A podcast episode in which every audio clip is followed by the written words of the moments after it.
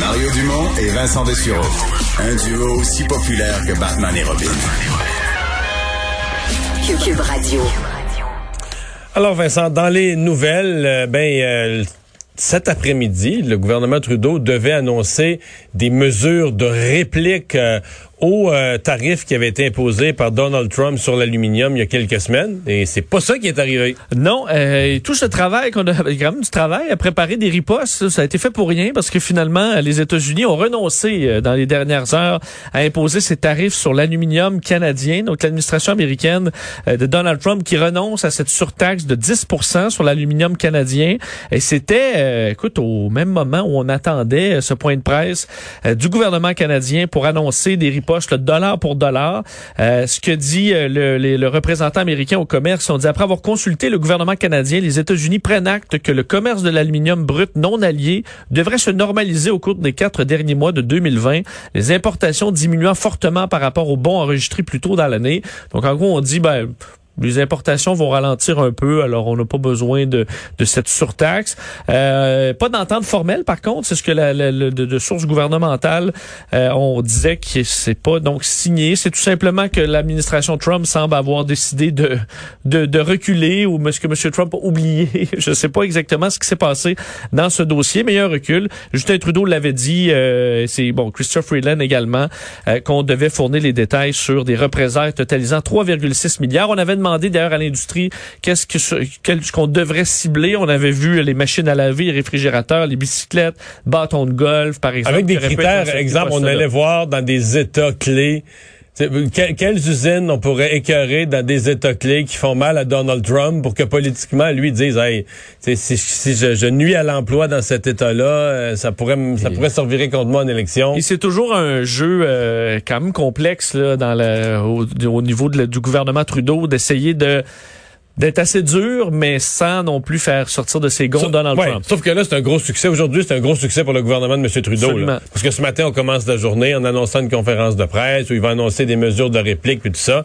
Finalement, en après-midi, juste avant la conférence de presse, il a l'air d'obtenir, ben, il obtient un gain euh, par un recul des États-Unis. Donc, certainement que M. Trudeau et Mme Freeland, là, c'est euh, jours de, de, célébration sur ce front-là. Euh, Valérie Plante, qui continue à avoir des problèmes avec ses, ses autoroutes à vélo. Ah oui, TVA Nouvelle qui a appris que la mairesse de Montréal était visée par une mise en demeure que lui a fait parvenir aujourd'hui des commerçants de la rue Saint-Denis. C'est les commerçants de Montréal qui envoient une mise en demeure à la mairesse en lien avec ce chantier important d'autoroute à vélo, le réseau Express Vélo, projet très controversé. Alors, euh, est inclus là-dedans Mico Boutique, à qui on a parlé il y a quelques jours à peine, Optique, euh, Georges Laoun, euh, Concept Zone Inc., qui, avec leur procureur, Maître Denis Cloutier, signifie dans leur mise en demeure que les préjudices euh, des travaux publics sont des, font causer des, des inconvénients qui sont anormaux. Là. Donc, on est d'accord que des travaux publics, ça peut amener un nombre de désagréments, mais que dans ce cas-là, c'est beaucoup trop gros. Euh, pour citer quelques extraits là, de cette mise en demeure, on dit le moment choisi pour faire, pour se faire ne peut être pire, alors que les chantiers successifs et la pandémie sans fin ont affaibli ou achevé plusieurs commerces. On décide d'aller de l'avant avec des travaux dont l'impact prévisible dans les circonstances est grave sur le commerce qui peine à survivre à toutes ces épreuves. On sait qu'on se plaint donc de, euh, de ces travaux-là la rue Saint-Denis, euh, la rue Leroy, le boulevard Saint-Joseph, qui laisse une seule voie, euh, donc vers le nord, aucun endroit pour se stationner. Alors ça étouffe carrément plusieurs commerces. On dit également dans la lettre, nos clients entendent intenter tous les recours appropriés dans les circonstances, ainsi que réclamer à la ville tous les dommages qu'ils subissent et subiront en raison de la situation, des choix mal avisés et des mesures mal adaptées qui leur font subir les inconvénients. Bon, euh, on va se parler de la fumée euh, des feux aux États-Unis, euh, qui ce matin, en fait, ça a commencé à circuler sur les réseaux sociaux, puis finalement, les gens d'Environnement Canada se sont prononcés. ce qu'on voyait comme espèce de petite coloration, euh, un voile, un voile dans le ciel ce matin à Montréal. Ça venait de loin. Oui, et c'était, on pouvait facilement le repérer. Hein. On disait, est-ce que c'est de l'humidité, est-ce que c'est du smog? Non, c'était bel et bien de la fumée des incendies de l'Ouest américain qui est en train, il faut dire, là, ce panache de fumée qui part davantage vers le Pacifique. Là. Donc, on a une toute petite partie de cet immense panache de fumée qui euh, nous a atteint. Euh, mais c'est ce qu'on voyait donc euh, confirmé par Environnement Canada ce matin dans une bonne partie du Québec, dans le sud du Québec, où ce, ce, ce, voile de fumée était bien visible. Fumée qui est heureusement pour nous trop haute pour affecter la qualité de l'air, contrairement à par exemple la Colombie-Britannique. L'air est Vancouver. Vancouver, c'est une des villes présentement où l'air est le plus vicié du par parmi à travers le monde, tout comme tout l'Ouest américain évidemment. Alors des incendies qui, on sait, ne font qu'empirer. Californie, Oregon, État de Washington, qui ont fait plus de 30 morts également euh, et qui a fait grandement la qualité de l'air là-bas. Alors, c'est ce qu'on verra, dépendamment de, euh, des vents dans les prochains jours, ça va disparaître ou demeurer au-dessus de nous. Et euh, puisqu'on est aux États-Unis, c'est assez rare, mais un magazine scientifique qui d'habitude reste loin de tout ce qui est politique mais là qui a décidé de se mouiller dans la campagne. Oui, le Scientific American, qui est un, une publication scientifique. Enfin, on dit que c'est probablement le plus vieux magazine à n'avoir jamais interrompu sa publication de l'histoire des États-Unis. Ça existe depuis 175 ans. Ils ont publié à l'époque des textes d'Albert Einstein dans les années 50. Donc, ça fait longtemps que ça, que ça existe. Et eux ne se sont jamais prononcés sur la présidentielle euh, américaine parce qu'évidemment, bon, c'est pas leur ça rôle. C'est pas euh, bon, un journal à l'exception de cette année où on sort un éditorial carrément, même cinglant envers Donald Trump, en disant euh, bon que euh, les euh, après 60 175 ans de silence pour les présidentielles américaines cette année, nous sommes poussés donc à prendre donc bon, bon à, prendre une décision. Là. Donald Trump a profondément porté préjudice aux États-Unis et à son peuple parce qu'il rejette les preuves scientifiques. L'exemple le plus dévastateur est sa réponse malhonnête et inapte à la pandémie de COVID 19 qui a coûté la vie à plus de 190 000 Américains à la mi-septembre. Euh, parle également des... Bon, Trump a entravé les préparatifs américains face au changement climatique, affirmant faussement qu'il n'existe pas en se retirant d'accords internationaux. Dit également attaquer les mesures de protection de l'environnement, des soins médicaux ainsi que les recherches et les agences scientifiques publiques qui aident ce pays à se préparer pour ses plus grands défis. On demande donc, enfin, on dit, on exhorte les Américains à voter pour Joe Biden, qui entre autres propose d'investir 2000 milliards de dollars euh, sur les dix prochaines années pour de l'énergie propre.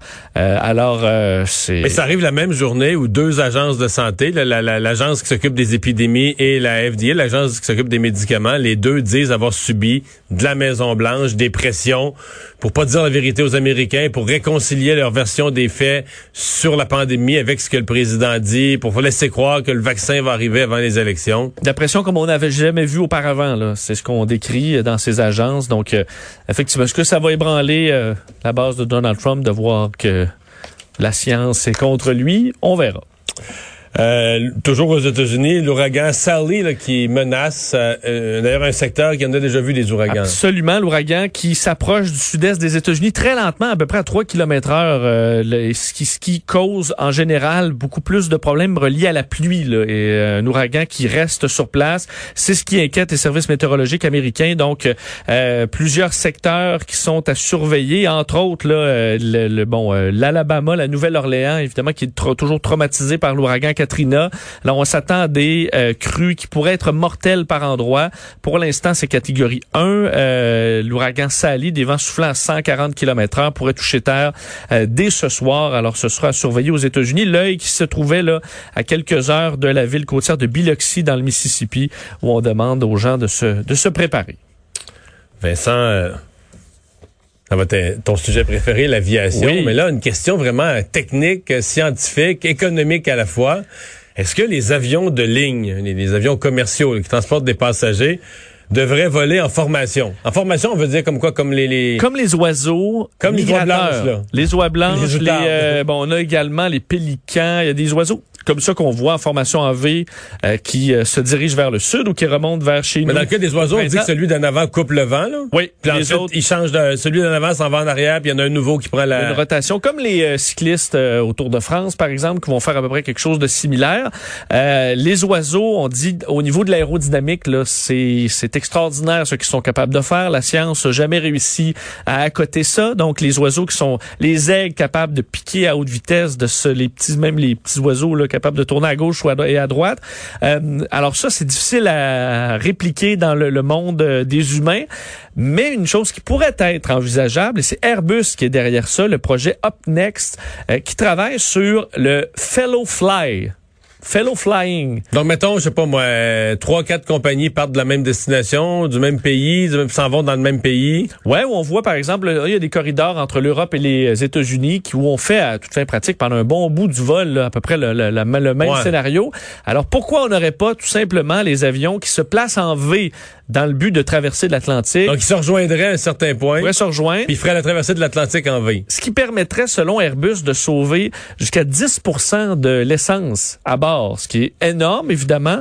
Euh, très bon aussi pour euh, la lutte au changement climatique. Euh, faut dire, par contre, c'est pas proche proche là. Euh, faut pas trop s'inquiéter, c'est à peu près on dit 2000 nautiques donc à peu près 3 kilomètres de distance. OK. Fait que c'est pas comme les outardes, c'est pas à, à, 4 pouces et demi un de l'autre. Non. En fait, c'est probablement... Le, Mais ça serait assez, 3 kilomètres, ça serait... Oui, parce qu'il faut dire que l'outarde, elle avance pas ah, à 900 km heure.